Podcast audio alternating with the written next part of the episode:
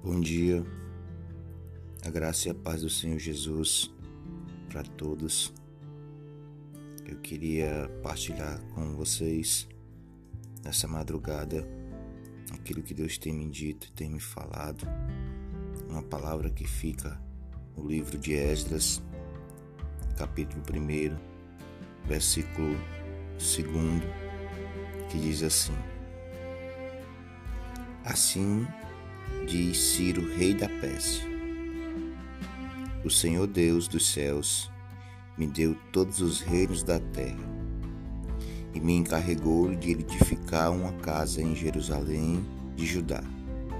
Quem dentre vós é de todo o seu povo, seja seu Deus com ele, e suba a Jerusalém de Judá, e edifique a casa do Senhor, Deus de Israel, ele é o Deus que habita em Jerusalém. Todo aquele que restar em alguns lugares que habita os homens deste lugar o ajudarão com prata, com ouro, com bens e gados, afora as dádivas voluntárias para a casa de Deus, a qual está em Jerusalém. Então se levantaram os cabeças de famílias de Judá e de Benjamim os sacerdotes os levitas, com todos aqueles cujo o Espírito de Deus despertou para subirem a edificar a casa do Senhor, a qual está em Jerusalém. Todos os que habitavam nos arredores os ajudaram com objetos de prata, com ouro, bens, gado e coisas preciosas, afora tudo que voluntariamente se deu. Também o rei Ciro tirou os utensílios da casa do Senhor, os quais Nabucodonosor tinha trazido de Jerusalém, que tinha posto na casa dos seus deuses.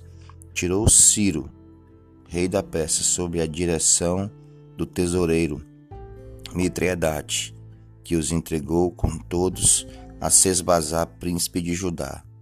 E eis o número deles: trinta bacias de ouro, mil bacias de prata, e vinte e nove facas, e entre outros os utensílios. Queridos, essa palavra, ela nasceu no coração de Esdras, porque o povo havia saído de Jerusalém e havia levado ao cativeiro. O povo então recebeu a dádiva do Senhor para ter a liberdade e a liberdade de recomeçar a liberdade de fazer aquilo que era certo. Deus pôs o desejo no coração de Ciro para edificar a sua casa. E a palavra vai dizer que Deus colocou no coração de algumas pessoas o desejo de edificar uma casa para Deus, de estar dentro da casa de Deus. E nessa manhã, com essa palavra, eu venho partilhar isso com você, porque a nossa casa, o templo e morada do Espírito Santo, que é o nosso ser, deve ser o primeiro a ser edificado. Eu convido você a edificar a morada do Espírito Santo na sua vida. Eu convido você a deixar a voz de Deus ecoar dentro de você, para que Ele possa te direcionar, para que Ele possa te conduzir. O desejo de Esdras aqui era de edificar o templo para o Senhor. E muitos aqui entenderam a visão que Esdras tinha recebido do Senhor de edificar o templo para o Senhor, uma casa para o Senhor. Israel estava vivendo numa prisão. Israel havia sido levado para a Babilônia, mas o Senhor despertou Esdras, despertou a Ciro para edificar a casa do Senhor.